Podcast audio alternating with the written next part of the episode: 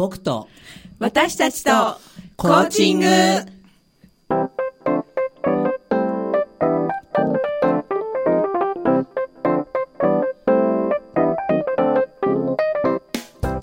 皆さんこんばんは。日本コーチ協会東北チャプター副幹事で番組パーソナリティの田島さです。えー、え日本コーチ協会東北チャプターのメンバーが仕事のこと趣味のことそしてコーチングとの関わりを週替わりでお届けする僕と私とコーチング。今日は第26回目の放送です。パンドドドパフパフパパフパフパフパフ日本コーチ協会東北チャプターはコーチングを学び広めコーチ同士が交流し合う任意の団体。詳しくは東北チャプターでご検索ください。この番組は日本コーチ協会東北チャプターがお送りいたします。はい皆様こんばんは。今日は一段と賑やかな感じでスタートしました。僕と私とコーチング、えー、今日も大白区、えー、長町三丁目の FM 大白のスタジオから生放送でお届けしております。えー、シルバーウィークがね終わりまして、うん、えー、好天にも恵まれましたので皆さんいろんなところにお出かけになられた方もいらっしゃるかなと思いますが今日は、えー、実は明日までまだお休みをされている。でいろんなあの、自分探しの旅をされてきた。はい、えー、東北チャプターの会員さんでいらっしゃいます岡田玲子さんを、えー、ゲストにお招きしております。よろしくお願いします。よろしくお願いします。そしてですねもうさっきからもう話して 話したくてしょうがない人たちがいっぱいいるんですけど。あっちだよあっち、はい、あっち。あっち。はい。はいはいはい。はい、えー、例によって乱入しました。高知協会の会計担当の佐藤でございます そしてはい東北チャプター代表幹事のパーソナリティの笹崎です。どんどんどん。自分で言ってるから。はい。で、えー、田支と、えー、合わせて今日は4人で。ね4人ですね。キャンディーズどころじゃありません。今日4人で。4人のグループってなんかなかったっけ？さあゴールデンハーフとか？違うか。すみませんすみません。ついて いけませんが。誰も知らないって。はいこんな感じで今日は爆笑の渦の中進めていきたいと思っております。はい、はい、よろしくお願いします。えっ、ー、と今日、えー、ゲストにあの本命のゲストですね。本命のゲスト岡田さんですが、えー、岡田玲子さんは岩手障害者職業センターの主任カウンセラーをしてらっしゃいます、えー、もう盛岡に行かれて、はい、今今現在盛岡の方でお仕事をされてるんですね。はいそうです。何年くらいになりますか？今年で3年目になります。3年目。はい、はいであの実際にねどのようなお仕事をされているのかなっていうのがとても気になるところなんですけれども、はい、あのまあ、現在特にそこの職業センターの中でも、はい、えー、力を入れてらっしゃることはどういうことなのかちょっと教えていただいてもいいですか？はい、はい。えー、私があの担当している業務になるんですけれども、はい、あの事業主の方ですね。私たちのあの職業センターっていうのは、まあ、障害や病気をお持ちの方の、まあ、就労の支援を行う施設になるんですが、うん、ご本人さん方のこう支援というだけではなくて会社の方の雇用管理に関するさまざまなお手伝いをさせていただいておりまして、この業務が、まあ、自分にとってはですね今一番こう旬な業務といういうか、はい、力を入れてあの取り組んでいるところになります。はい、あのまあその会社さんに向けてもということなのですが、実際にあの岡田さんがそういう方々たちに対してこうどんなことをこう提供されているんでしょうか？そうですね、はい、あの新しく、まあ、障害をお持ちの方をこう雇用したいっていう会社様のご相談に対して、はい、まあ、実際にそのどういうコンセプトで、うん、あの雇用を進められるかっていうその企画の段階からですね、あの募集採用というところと、はい、あとは実際にその採用された方の定着までの一連の流れをお手伝いをしているんですが、その中では例えばその障害をお持ちの方が会社の中でこう担当される業務をあの事務所さんではなかなかちょっとこう、あのどういった業務が、はい、担当いただくかがちょっと思い当たらないということで、まあ、その業務の創出をさせていただいたりですとか、すみません噛んじゃいました。はい、あとはは、まあ、その受け入れにあたってやっぱり一緒に働く社員の方が、はい、やっぱり障害やご病気のことをこうよくあの存じ上げなくって、まあ、不安を持たれたりっていうのがよくある話なんですけれども、そういった場合にその社員の方に向けた研修ですとか、そういったようなことも担当させていただいています、はい、実際にその一緒に、ね、お仕事をされていらっしゃる方々って、その障害をお持ちの方々を雇用するときに一番どんなことをこう不安に思われるんでしょうね？そうですね。あの、まあ、私たちからすると、やっぱり普段あの利用される方いろいろな方お見えになりまして、はい、まあ、あの通常通りの雇用管理で全然構わないっていうのはとてもこうよくあの理解をしているところなんですけれども、はい、やっぱり会社の方にとってはこうどういうお伝えの仕方をしたら、お仕事を覚えていただけるのかどうかとか、あとはあの最近ですとそのメンタルヘルスの問題を抱えている方も、あの多く働かれていますので。そういった方の場合はやっぱりその病気のこととか、あの話題によってはその方をこう傷つけてしまうんじゃないかということで、休み時間のこう雑談の話題でもですねすごく、はい、気を使われていたりということがありますのでそういった場合にこう具体的にどういう対応をしていただくといいのかというところをお伝えをしています。心強いですよね、ありがとうございます障害って種類があのあり3つありますけれども、全部扱うんですか？あそうですね、はい、あの障害の種別を問わずですね、はい、ハンデが働く上であるというふうに、まあ、ご自身なり周囲の方がお感じになられている方を対象としています。はいね、笹崎さんも 早速噛んでますけど。噛んでましたね、はいはい、笹崎さんもいろんなところで研修をね、はい、されたりするんですが、やっぱりそういうこう雇用のことで障害の方をこう雇用するにあたっての何かこう質問を受けたりすることってあるんですか？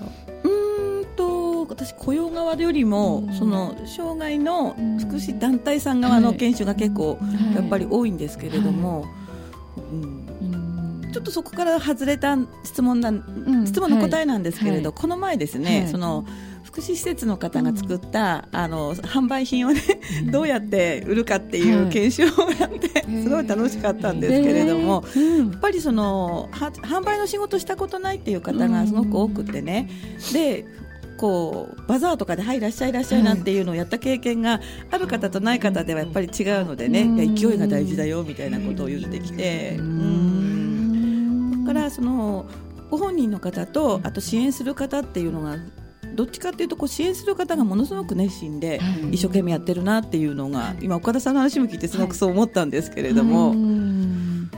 ねうん、ただちょっと思ったんですけどね、はい、こう普段接していると気が付かないんだけれど、でも接してない人がやっぱり、あのあそうじゃないのになって思うようなこととかってありますか？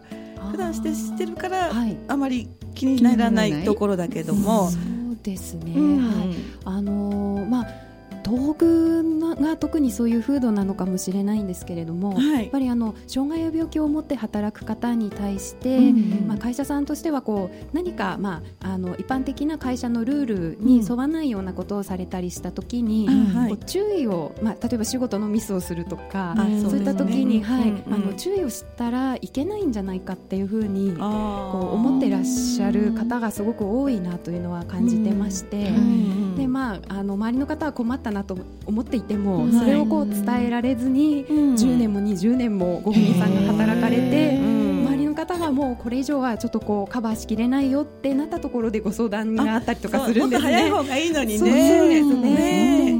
お伝えしているのはまあその障害あるなしにかかわらず、皆さん働いている方であれば、まあ、会社のルールを守るというところはあの共通のものなので、あの雇用管理上はお伝えになることはもう他の従業員の方と同じで大丈夫ですということをお話をしたりするんですが、どうしてもあの東北の方はこう懐が深いというか 気持ちが温かいので、どこまででも、はい、あのやっぱりカバーしてあげなきゃなっていうようなことで、あの優しいというか、はい、というところが、まあ、でも東北の方って言ったということは、他の地域もご存知なんですか？あ、そうですね。あの初任地が関西だったので、関西だったんですか？奈良で三年間はい。業務をしてまして、やっぱりあの会社さんの風土っていうのはその土地もありますし、まあ、当然規模とか、まあ、業種なんかもあるとは思うんですけれども、本当に様々だなというふうには感じてます。違いますやっぱり。奈良と仙台でなんか違うか そうですね。仙台というか山形とかね岩手とかも各県回ってらっしゃるんですもんね、はいえ。ーうん。まあ、でもやっぱり東北は似ている部分は多いかなというふうには感じます。そうなんだ。はいまあ、あまりこう困っていることをあの表面に立ててこうおっしゃらないのでこちらがある程度こう汲み取って会社の方にご提案していくということはすごく重要だなと感じます。はいじゃああれですね質問が来る前にもいろんなことをこう予測しながら、はい、こういうの大丈夫ですか？っていうようなことも提案していかないといけない、ね、はい、なんかお困りのことないですか、ないですってなってしまうので本当にないのかなっていうのをこうあのあの手この手で聞き出すというか、はい。というところは、まあ、なければないでいいんですけれども。そうですね、はい、それは担当者の方に雇用してる。そうですね。人事の方であったり、うん。はい、あとはまあ現場で一緒に働く方が一番かなとは思います、はい。はい、聞き方も大事になりますよねそうするとね。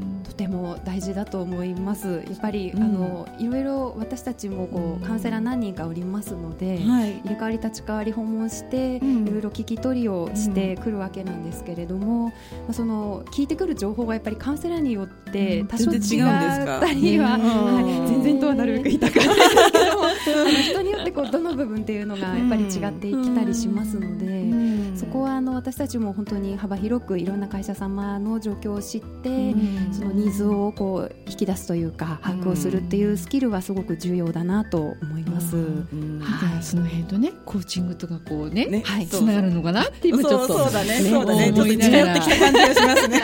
言いましたけども、はい、えー、じゃあその辺のお話を聞く前に、ちょっとリクエスト曲をおかけしたいなと思います。はい、えー、今日は、えー、 Superfly の My Best of My Life という曲をお届けするんですが、これは、あの、これをご希望されたのはどんなきっかけがありますか？もともとはあの去年出演させていただいた時にあの候補として考えていた曲の一つですごく最後まで迷ったんですね。はい、なので今回あのぜひというふうに思っていたんですけれども、はい、やっぱり困難があってもその前を向いてあの行くっていうような歌詞がとてもこう私の心に響いた時がありまして、はい、これをあのかけていただけたらなと思いました。はい。じゃあ岡田さんからのリクエストです。 Superfly で My best of my life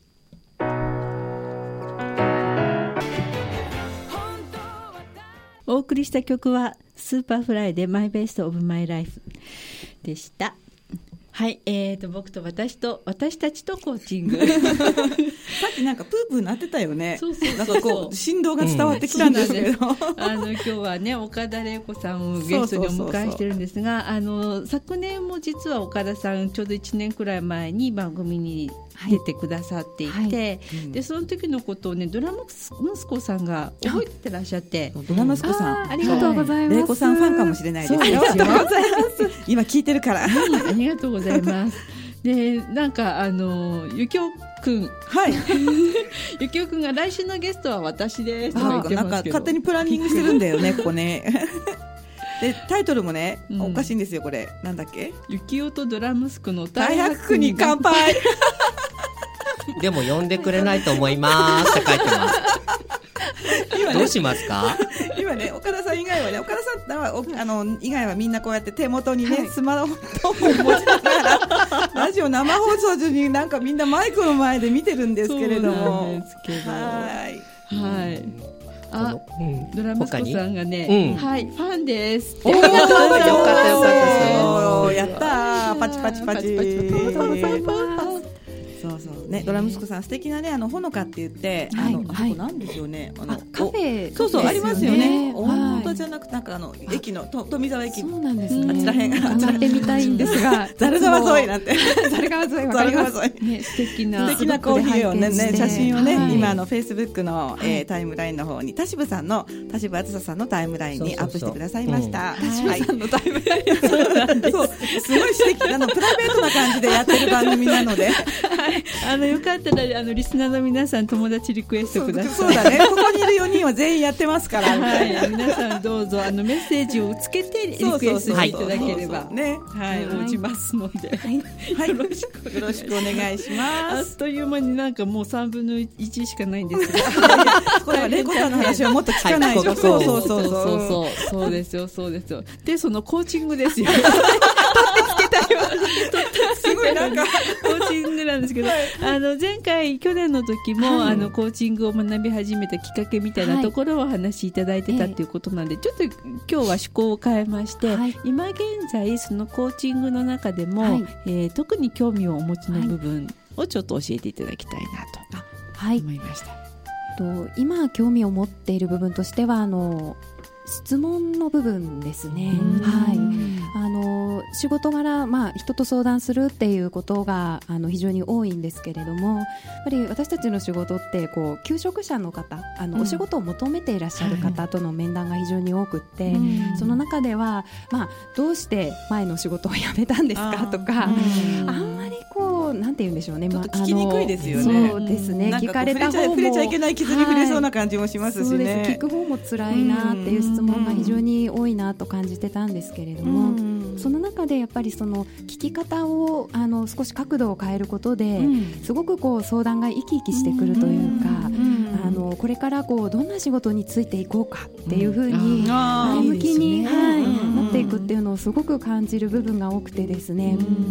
でそうなった時に、まあ、たまたまあの前からあの名前を聞いてあの興味があったんですけれどもあの松田美弘さんの魔法の質問、はいはい。であの私がその復職支援の方を担当していた時に美弘さんのその魔法の質問の本を、そのリワークという復職支援のお部屋に置いたらすごくあの、利用されてた方もすごく何回もこう読まれていてですね。やっぱりそのすごくこう相手の中に、まあ、何かがあって、それをこう引き出すという質問のその効果というか力っていうところはとても大きいなというのを感じて、またこうちょっとあのネットで検索をしていたら、あの魔法の質問の認定講師の研修が 次回で最終回っていうことで それは、はい、私が呼ばれたと思って、こうすごくあの非常に高価な研修ですので ちょっと迷ったんですけれども、ポチッと押してポチッと押したんですね、来月にあの上の山山形県のですね上の山の方の名月荘という素敵な旅館でですね、はい、あ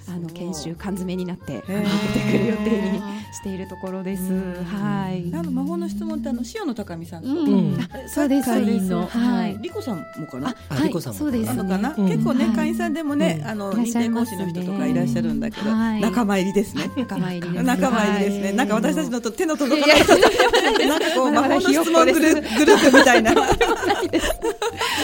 今度じゃああのチャプターの定例勉強会で少し魔法の質問。ぜひ勉強させていただいて、いろいろあの岡田さんが講師になっていただく講師になってさ、い。いですね。こっち系の講師もやっぱり勉強になると思いますよ。リワークとかはよく講師はされてると思うんですけど、緊張しますね。いや大丈夫。みんな仲間だから。支援するからありがとうございます。じゃああのどんどん胸を借りて。そうだね。来年度以降ぜひね。はい。お話聞いてみたいと思います。そうそうそうそう。うんうんって一人あの男性の声がなかなか響いてこない気がするんですけど。なんで？なんで？なんで？なんで？シーなんですか？なんか理由があるんですか？何もありません。奥さん聞いてるかって無理やり言わせたいわけでしょ。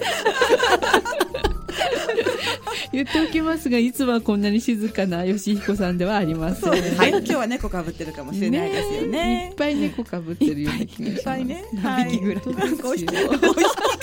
ぶるってどうやってかぶるんでしょうね。なんか肩とか頭とかいっぱい乗ってそう。なんか可愛いイメージで。す そうだね。うん。ね、でも実際やっぱり、うん、大事ですよね。大事大事。はい。たださっき私思ったのはね、やっぱり聞き取りって大事だなって思うんですけれど、私ちょっと今日聞いたばっかりの話で、担当してるクライアントさんで、あの退職者をなくしなくしたいっていう経営者さんのクライアントさんなんですけれども、突然スタッフが辞めてしまったっていうのがあって。で今まで全然にこう、ね、そう問題に思ってなくって、はい、ちょっと違う方の方がテーマだったんですね、はい、ちょっとこの人がなんか悩みがあるっていうことでずっとコーチングで相談に乗ってた形なのに、はい、あの蓋を開けたらそっちじゃ、そっちの方じゃなくて今までこの人は大丈夫って思ってた方がね、急になんかちょっと、うん、ズキってくるものが。そう。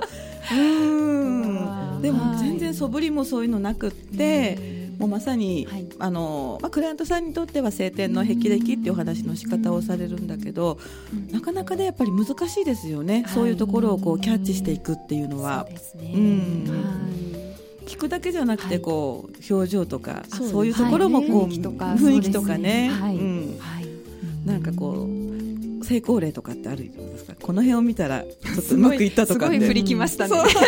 そうそうそうでも基本的に私そういうのをつかむのは上手だって言われるんですよ。一人上手。そうですね、聞き取りというか、あの朝うちの方のこう職業センターにプログラムがあって通ってこられる方が、おはようございますってこう入り口で来てタイムカードをしていかれるんですけれども、その朝来る時の雰囲気で、その方が今日調子がいいか悪いかとか、あと前にリワークを担当していた時は廊下を通る足音で、えー、その方が今日具合が悪いとかっていうのが分かったことがあってですね。全方向的傾聴のスペシャリストですよね、そっちの傾聴足音傾聴 全然質問とかじゃないですけど、いやいやすごいなちょっと雰囲気とかでなんとなくいつもと違う感じっていうんですかね。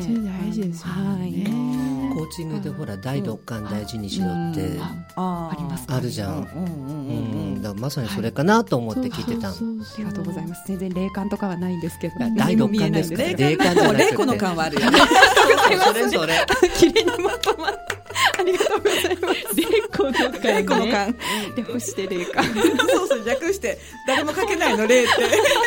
難しい霊子の霊。麗しい感じね。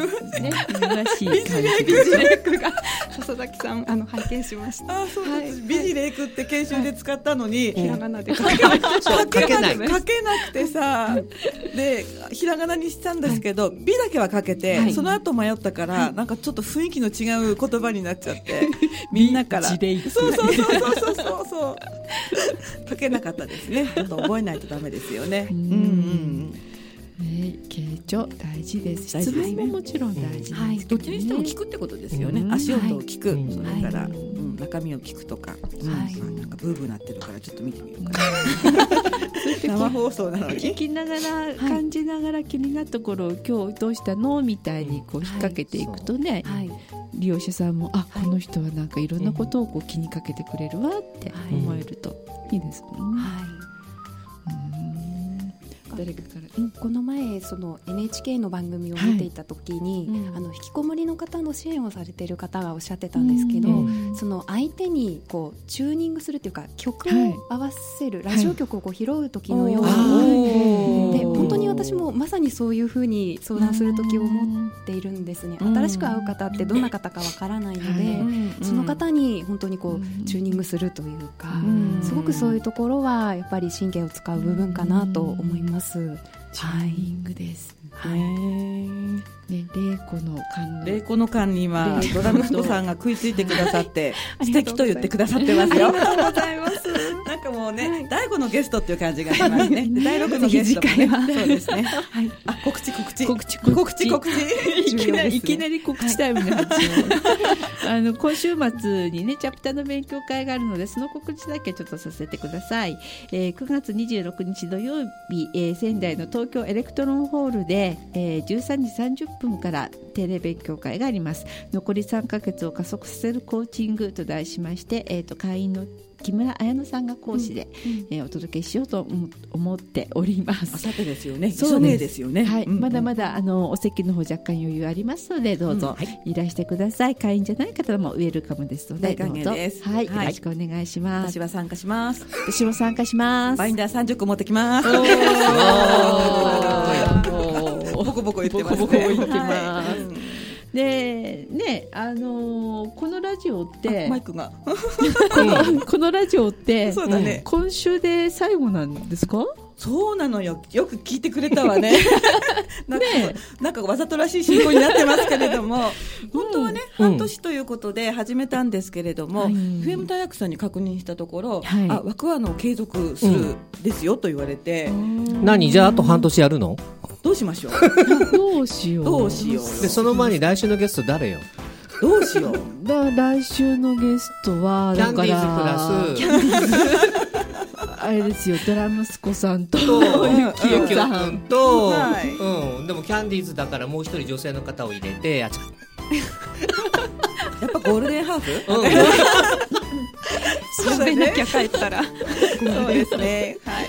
じゃあクロージングだけ先にして、はい。その後また話し合いましょうか。はい。はい。はい皆さんいかがでしたでしょうか、えー番組ですね一応半年区切りということにはしたんですけれどなんとなくこの段階で決まってないっていうのもあれなんですけど まだ続くような続かないような、この後話し合いが行われますので皆さん来週聞いてびっくりしないでください。ということでお送りしてきたですね僕と私とコーチング、えー本日は、えー、コーチ協会東北チャプター会員岡田玲子さんのお話でした。ありがとうございます。ありがとうございました。はい。いかがでしたでしょうか？次回ってここねシナリオがあるけど次回はノープランでございます。大体私たちが来るか来ないかもわかんないみたいな、そんな不安定な綱渡り放送でございますけれども。はい、えーこの後20時からはねんねバーの昔話です。引き続き FM 大白の番組でお楽しみください。本日のパーソナリティは会員の田島ずさとと途中なんか主導権を持ってしまったその時なんですけれども それからですねゲスト岡田玲子さんそれから、えー、と乱入者の佐藤義子さん、はい。以上4名でお送りいたしました。ねね来週どうしよう？どうしようかね。どうしやろう。かな。やろうかな。やろういやじゃあ吉じゃあ彦さん来てくださいね。どうしようかな終わっている、うん